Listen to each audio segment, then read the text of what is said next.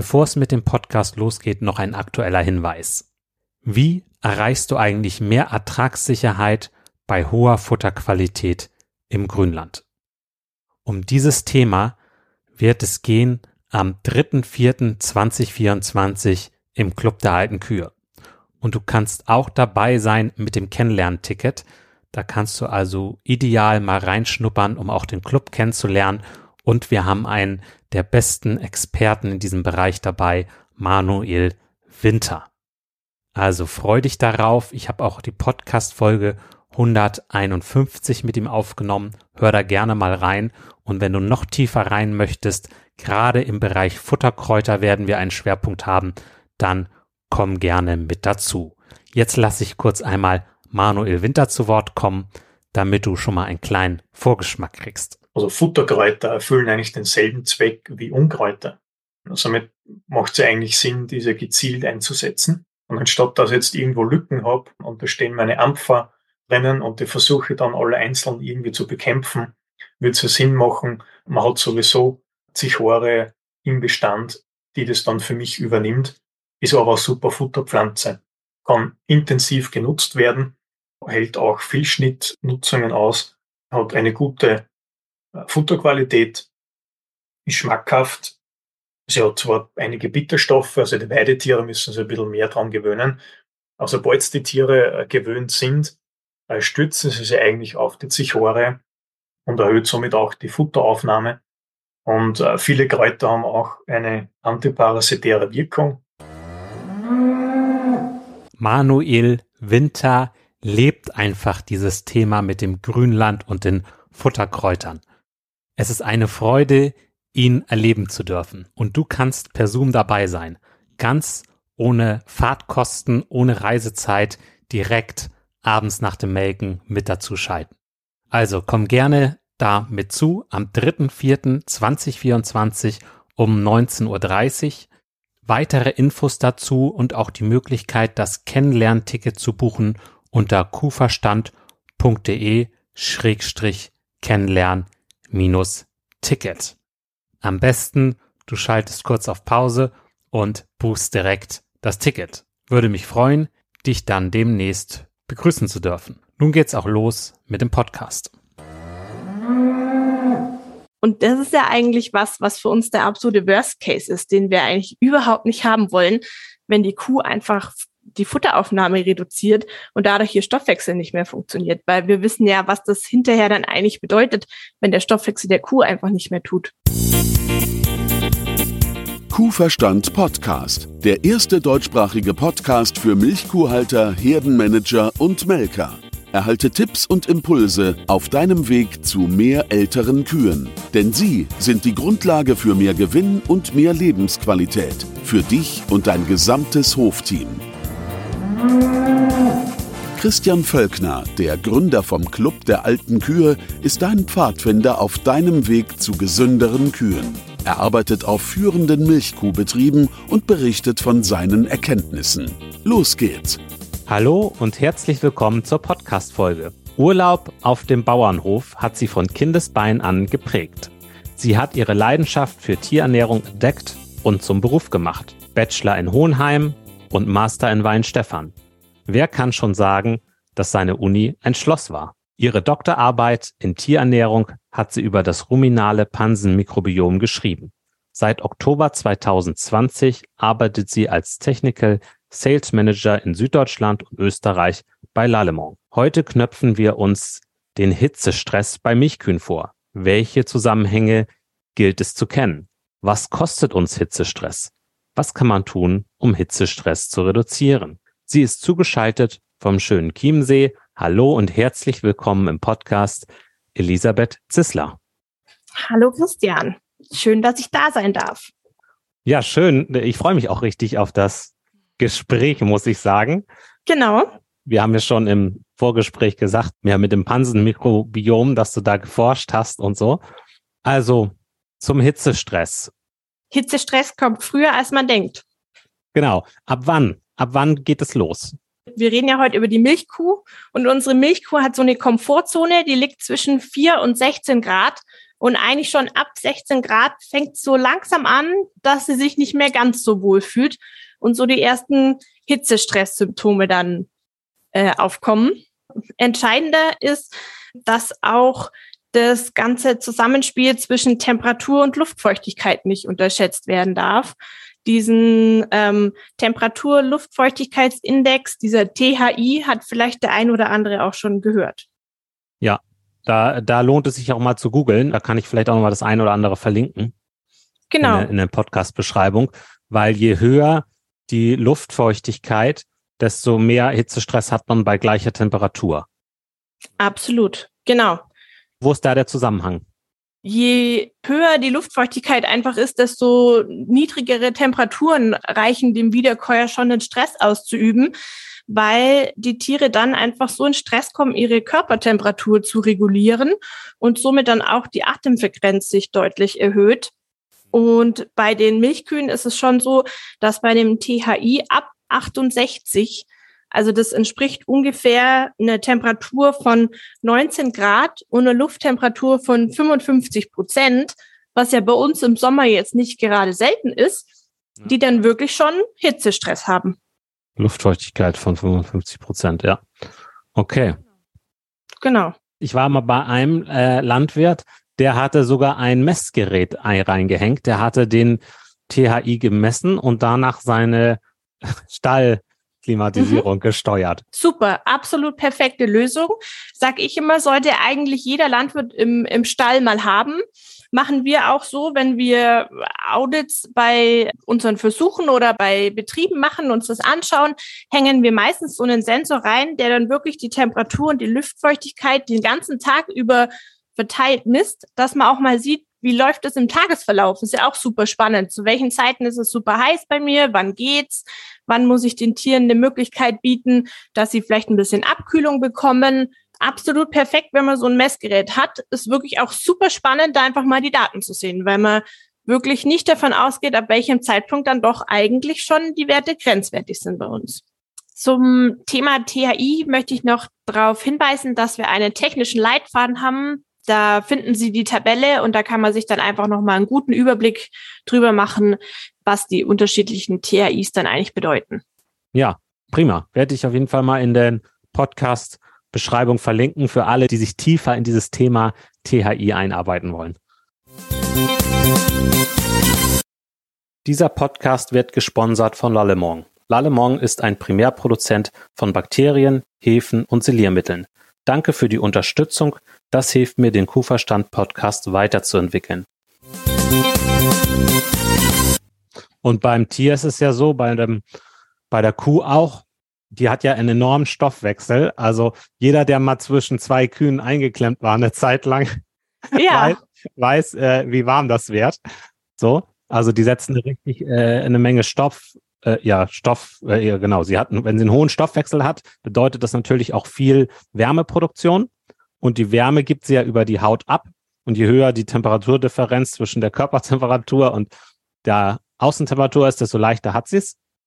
Und je geringer, je geringer, desto schwieriger hat sie es. Ja, was macht die Kuh denn, wenn es warm wird und sie die Hitze loswerden muss? Genau, also die Kuh kann ja nicht so wie wir jetzt so richtig zum Schwitzen anfangen und dadurch ihren Körper quasi wieder runterkühlen. Das heißt, sie hat so ein paar Möglichkeiten, das Ganze zu regulieren. Ein Punkt ist natürlich über die Atemfrequenz. Die erhöht sich extrem, wenn die Tiere unter Hitzestress sind. Das ist auch so ein Punkt, den kann man bei seiner Herde optimal beobachten. Normalerweise sagt man so 30 Atembewegungen in der Minute sind normal. Und beim Hitzestress geht's dann wirklich schon hoch auf 54, 55 Atembewegungen in der Minute. Also da sieht man wirklich schon, okay, die, die Kuh hechelt, sage ich jetzt mal, wie so ein Hund und versucht darüber die Wärme abzugeben. Und wie du schon sagtest, die Kuh ist so ein Stoffwechselwunder, sage ich immer so schön.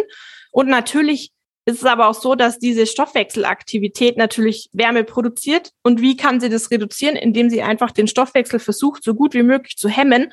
Das heißt, sie nimmt nicht mehr so viel Futter auf, sie frisst nicht mehr so viel, um einfach die Verdauung zu reduzieren und dadurch dann auch die Wärme, die im Körper entsteht, zu reduzieren. Und das ist ja eigentlich was, was für uns der absolute Worst Case ist, den wir eigentlich überhaupt nicht haben wollen, wenn die Kuh einfach die Futteraufnahme reduziert und dadurch ihr Stoffwechsel nicht mehr funktioniert, weil wir wissen ja, was das hinterher dann eigentlich bedeutet, wenn der Stoffwechsel der Kuh einfach nicht mehr tut. Ja, genau. Das stimmt. Ja. Ja. Dann ja, steigt ja auch eine negative Energiebilanz und die ganzen Gefahren, die dazu genau. Äh, sind. Ja. Genau, also das sind dann schon absolute Gefahren. Wir haben reduzierte Fresszeiten, wir haben natürlich dann auch reduzierte Liegezeiten dadurch. Die Tiere legen sich nicht mehr so hin, die fühlen sich nicht mehr so wohl, denen ist ständig warm, die stehen eher so gestresst, sag ich mal, so ein bisschen rum. Und natürlich ist es dann so, je weniger Futteraufnahme vorne reinkommt, desto mehr sinkt der pH-Wert im Pansen. Das hat natürlich dann Risiken mit Azidose. Wir haben aber auch das Problem, dass die Pansenmikrobiota, die eigentlich ja durch dieses ganze, was Futter reinkommt, Nahrung bekommt, wieder wachsen wird, die wird natürlich immer inaktiver. Das ganze Pansenleben, ne? ja. Genau, also das ganze Pansenleben im Endeffekt kommt so ein bisschen zum Stillstand und das ist natürlich ein Riesenproblem. Die Kuh kriegt viel weniger Energie aus dem Futter raus und ja, dann sieht's hinterher dann eigentlich meistens der Landwirt in der Leistung, weil einfach vorne die Power für die Kuh fehlt und dann kann hinten auch nicht so viel nachkommen, sage ich immer so. Mhm. Ja, also was du sagst mit dem, dass die stehen, das ist eigentlich ganz logisch, weil wenn eine Kuh die Wärme loswerden will, dann, äh, wenn sie steht, hat sie ja viel mehr äh, Körperfläche in der Luft, als wenn sie, als wenn sie sich hinlegt und alles beisammen hat, dann, dann staut sich das natürlich eher. Und deswegen auch geringere Liegezeiten. Und was auch ganz interessant ist, die haben auch dann ein anderes Fressverhalten. Also die fressen eigentlich nicht mehr so, wie man es kennt, den ganzen Tag immer wieder so ein bisschen, sondern die fressen dann einfach in den Kühltages- und Abendzeiten. Das heißt, in den Morgenstunden und in den Abendstunden nehmen sie dann eigentlich am meisten äh, Nahrung auf und vor allen Dingen, die haben dann auch schon Hunger. Also die merkt, man merkt es dann so richtig, die haben dann Hunger und dann fressen die so auf einmal ihren gesamten Panzen quasi voll, um in kürzester Zeit wieder Futter aufzunehmen, was eigentlich auch so gar nicht in der Natur der Kuh liegt. Das sieht man dann ganz schön. Und da sollte man natürlich auch so ein bisschen managementmäßig drauf reagieren und dann auch wirklich das im Blick haben, dass in diesen kühlen Zeiten die Tiere dann wirklich auch genug zu fressen haben, damit in den kurzen Zeiten dann doch auch die Futteraufnahme stimmt. Weil wenn da nichts zur Verfügung steht, dann können die Tiere ja dann leider, wenn es ihnen gerade danach ist, dann nicht unbedingt was fressen. Ja. Okay. Ja, es gibt ja viele, die auch im Sommer die Kühe, wenn sie äh, Weidegang haben, sie eher nachts rauslassen als tagsüber. Und wenn man dann noch einen isolierten Stall hat, na, dann, mhm. dann ist es eigentlich doppelt gut. So. Genau, genau. Ja. Das ist dann eigentlich doppelt gut, weil dann können die abends raus, sich abkühlen. Meistens steht ja auch dann, wir kennen das ja selber, wenn es so eine heiße Sommernacht ist, dann steht einfach im Haus die Luft und so ist im Stall dann im Endeffekt auch. Und wenn die dann rauskommen, dann kommen die an die kühle, frische Luft, fühlen sich wohl. Und wenn man tagsüber gut isoliert hat, nicht groß irgendwelche Sonneneinstrahlungen hat, eventuell vielleicht auch noch ein gutes Lüftungssystem hat, dann fühlen die Tiere sich wohl, dann können sie einigermaßen gut mit Hitzestress umgehen. Also da sind wir ja so ein bisschen beim Bereich, was kann man tun? Ne? Dazu gehört ja einmal, dass man den erkennt, den Hitzestress, dass man die Tiere beobachtet, auch schon bei Temperaturen bei 20, 25 Grad. So, da kann man nämlich auch schon Tiere dabei haben, wo die Atemfrequenz ganz hoch geht, ähm, ist ja auch, je mehr Stoffwechsel die dann hat, desto eher die Wahrscheinlichkeit, dass das, dass sie da Schwierigkeiten kriegt. Absolut, absolut, ja. ja. Und leider, glaube ich, unterschätzen viele den Hitzestress oder das Thema Hitzestress leider noch und sehen dann erst hinterher, okay, meine Leistung fällt ab, die Tiere fühlen sich nicht so wohl, vielleicht steigt mein Risiko an Azidose. Vielleicht hat der eine oder andere auch einen Bolus im Pansen, in dem er so ein bisschen den Pansenverlauf und die Wiederkauaktivität der Tiere sehen kann. Manche nutzen das ja schon, weil es wirklich ein schönes Tool ist. Und ja, und da denke ich, sollte man so manche Parameter einfach so ein bisschen im Kopf haben, damit man wirklich schon sieht, okay, könnten meine Tiere jetzt gerade jetzt schon Hitzestress haben und dann entsprechend reagieren zu können. Ja, das Schlimmste ist eigentlich, wenn man sich damit abgefunden hat, finde ich, ja, im Sommer ist das halt so, da wird schwieriger und dann geht, geht die Leistung runter und alles. Nicht gut. Also da kann man, da kann man was machen. Und äh, da möcht, möchten wir ja heute auch motivieren zu, dass man da, ja, dass du als, du als Hörer da Schritte gehst und weiterkommst und manchmal sind da auch zwei, drei Schritte nötig und ein bisschen dranbleiben, aber es lohnt sich, es ist möglich. Absolut. Es ist ja jetzt nicht sowas, wo ich sage, oh Gott, äh, das ist ein Teufelskreis, da finden wir niemals raus. Auf keinen Fall. Man muss, wie gesagt, feine Antennen dafür haben und dann einfach auch reagieren. Man kann einige Dinge machen. Ich würde jetzt mal das so ein bisschen einteilen in drei Säulen. Mhm. Man kann stallbautechnisch natürlich was machen. Ich sage gleich, ich bin da absolut kein Experte da dafür. Aber wie du schon sagtest, gedämmte Dachflächen, Ventilatoren, genug Wasser anbieten. Manche haben auch so Wassersprinkleranlagen, finde ich auch super spannend. Ja, und wie gesagt, Fütterungsmanagement so dann als zweite Säule. Mehrmals am Tag füttern, Futter immer wieder anschieben, dass die Tiere einfach wirklich genug zu fressen haben, genug Möglichkeiten haben und dass man dann auch zum Teil mit der Energiedichte seiner Ration spielt, um einfach diese reduzierte Futteraufnahme durch eine etwas höhere Energie ausgleicht, dass sie da einfach auch wieder genug Energie mitbekommen. Und das ist auch so ein Thema, auch wenn wir uns jetzt eher so ein bisschen über die Ernährung der Kuh oder um den Hitzestress an sich heute kümmern wollen, die Silagequalität möchte ich auch an dem Punkt einfach nochmal erwähnen, darf man auch nicht außer Acht lassen, weil natürlich eine, bei Hitze spielt es nicht nur bei unseren Tieren eine Rolle, sondern natürlich auch bei der Silage, die wir produzieren. Nacherwärmungen sind da immer ein großes Thema und das sollte man auch nicht außer Acht lassen, dass einfach die Qualität, die die Kuh dann aufnimmt, eine gute sein sollte und die Grundfutterqualität dann auch gut sein sollte, dass die Tiere hier einfach so viel wie möglich rausholen können aus dem Grundfutter. Und da ist natürlich eine gute Silagequalität wichtig. Und manchmal müssen da leider im Sommer dann auch Siliermittel eingesetzt werden, weil die hier einfach gut unterstützen können. Würde ich einfach, sollte man einfach nicht vergessen bei dem Punkt. Ja, das ist, äh, das sind ja die Möglichkeiten unserer Zeit, dass man die nutzt. Also da habe ich auch mal einen Podcast zu gemacht mit äh, Silo-Management, werde ich auch mal in der Podcast-Beschreibung verlinken. Mhm. Genau. Genau.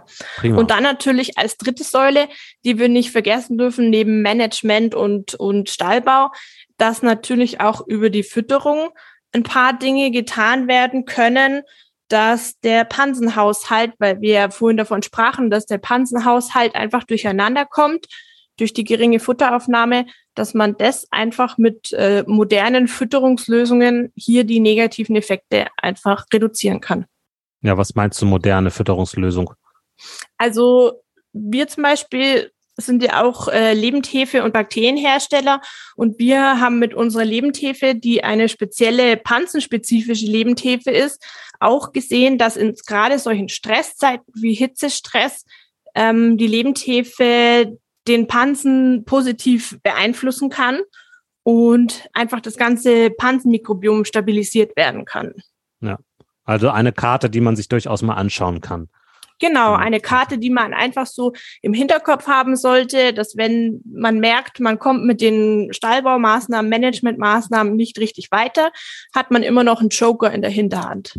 Man soll ja auch die Maßnahmen bewerten können und ich finde, man muss sich immer zwei Seiten angucken. Einmal, äh, was kosten mich Maßnahmen, aber auch was bringen sie mir. Und wenn wir bei was bringen sie mir sind, dann müssen wir ja gucken, ähm, ja, was kostet eigentlich der Hitzestress, mhm. wo wir ran möchten. So. Mhm.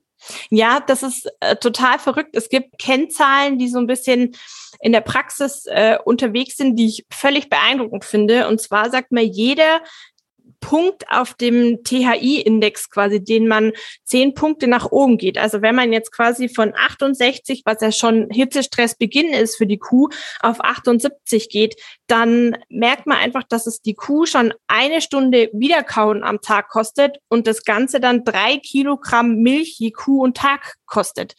Und wenn man dann schon eine relativ große Herde hat, dann kann man sich mal ausrechnen, wie viel Milch pro Tag einem da eigentlich flöten geht wenn man nicht darauf achtet, dass seine Tiere vielleicht unter Hitzestress leiden könnten. Ja, da gibt's halt so eine Tabelle, ne? Es gibt einmal die, es gibt einmal die Temperatur und die Luftfeuchtigkeit und da sind dann die ganzen, äh, ist dieser Index eingetragen und dann kann man sehen, bei welcher Temperaturänderung, bei welcher Luftfeuchtigkeit sich der THI entsprechend ändert. Genau, ja. genau. Absolut. Okay. Und da sind dann auch meistens schon so Phasen eingezeichnet, grün, wo es noch in Ordnung ist, orange, wo es schon grenzwertig wird und rot, wo es dann wirklich extremer Hitzestress ist. Ja. Da werde ich auf jeden Fall nochmal was verlinken, dass man dann auch in der Podcast-Beschreibung zu sowas findet. Mhm. Genau. genau.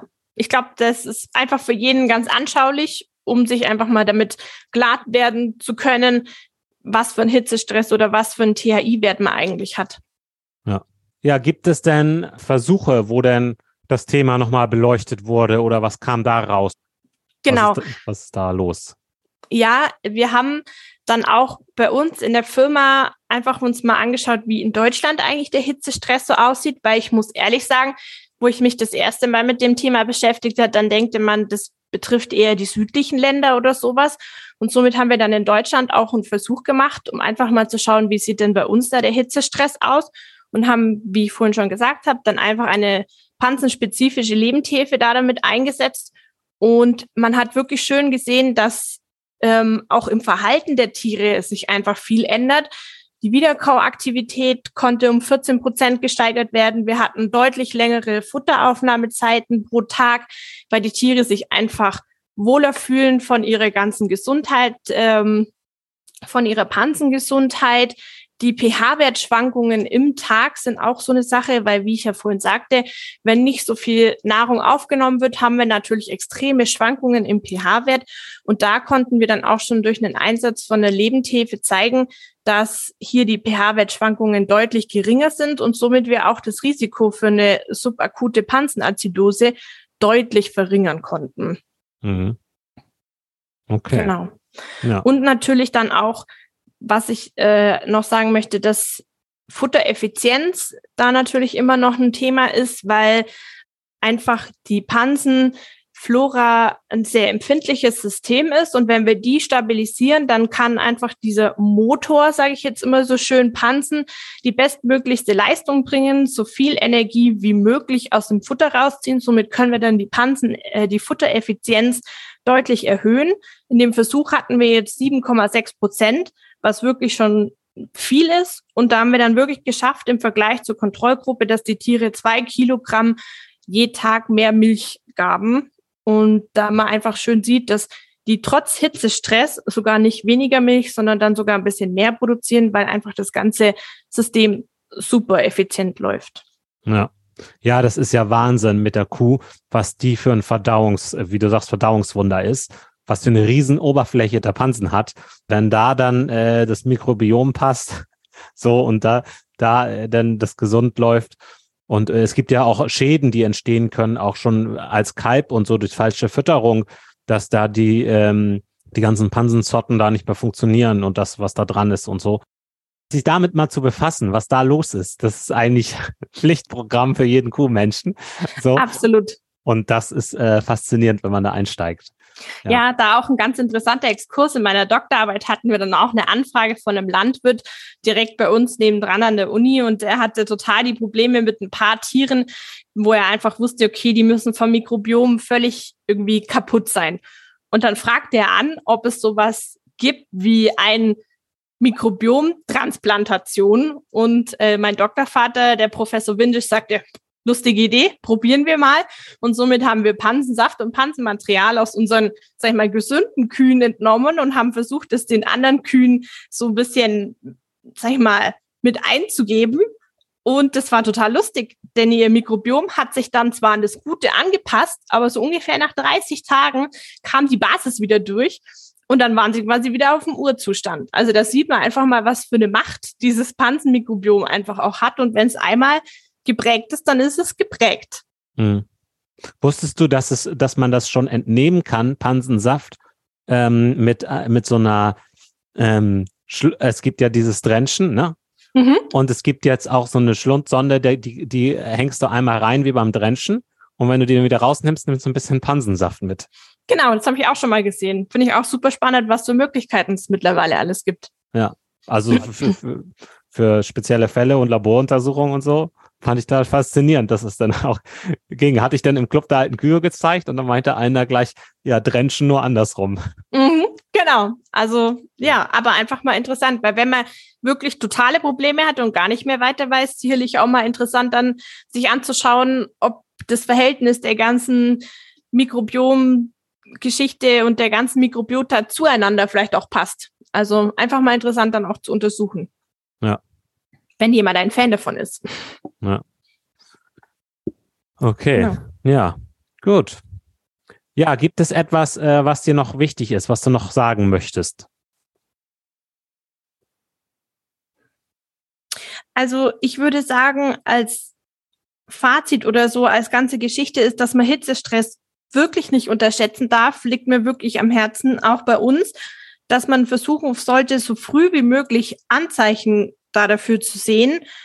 Man sollte, wie ich schon sagte, die drei Säulen Stallbau, Management, aber auch Futterkomponenten nicht außer Acht lassen, weil man dann einfach, ähm, ja, man kann viel an gesundheitlichen Problemen der Tiere und aber auch Leistungseinbrüche einfach schon vorausgehen und einfach schon sagen, okay, ich kann das positiv beeinflussen, um dann einfach auch meinen Betrieb ähm, positiv zu beeinflussen. Das ist mir eigentlich einfach wirklich wichtig. Und ich habe auch gelernt aus der Praxis, einfach die Tiere beobachten. Das finde ich ist das Allerwichtigste, weil unsere Tiere sagen uns eigentlich, immer schon, wie es ihnen geht, was sie brauchen. Man muss es nur erkennen und sie beobachten. Das finde ich das Allerwichtigste. Und ich glaube, das ist uns in so alltäglichen Stresssituationen so ein bisschen verloren gegangen. Und ich glaube, das ist wirklich sowas beobachtet. Die Tiere, die sagen euch schon, was ihnen fehlt. Ja, genau. Da braucht man dann den gewissen Kuhverstand. absolut, absolut. So ist es. Aber ich glaube, den haben deine Hörer. Da bin ich mir sicher. Ja, das stimmt. Dennoch ist es so, man kann immer wieder dafür werben, äh, weil gerade in diesen stressigen Zeiten äh, es fällt halt leicht hinten runter und dann ist es gut, wenn man das sich wieder bewusst hat. Ja, äh, ich mache jetzt noch mal den Schwenk und gehe durch den Stall, auch wenn es ein bisschen länger ist, äh, wenn ich noch irgendwo zum Traktor will oder so. Äh, und oft sieht man dann was noch, ne? Genau. ist das gar nicht schlecht gewesen. Absolut. Genau, als Fazit, es lohnt sich, sich das Thema Hitzestress anzugucken, sich mal mit dem THI-Index zu befassen, zu gucken, welche Möglichkeiten in den Bereichen ja, Stallbau, Stallumbau, Management und Fütterung habe ich und dann äh, die Sachen Stück für Stück angehen, um einfach äh, ja, eine bessere Bedingung auch für das Pansen ja, Mikrobiom im Prinzip auch zu schaffen, auch bei Hitze. So absolut, absolut. Gut. Ja, dann vielen Dank dir, Elisabeth. Ich danke dir. Und dann, ja, tschüss und auch tschüss an die Hörer. Genau, tschüss.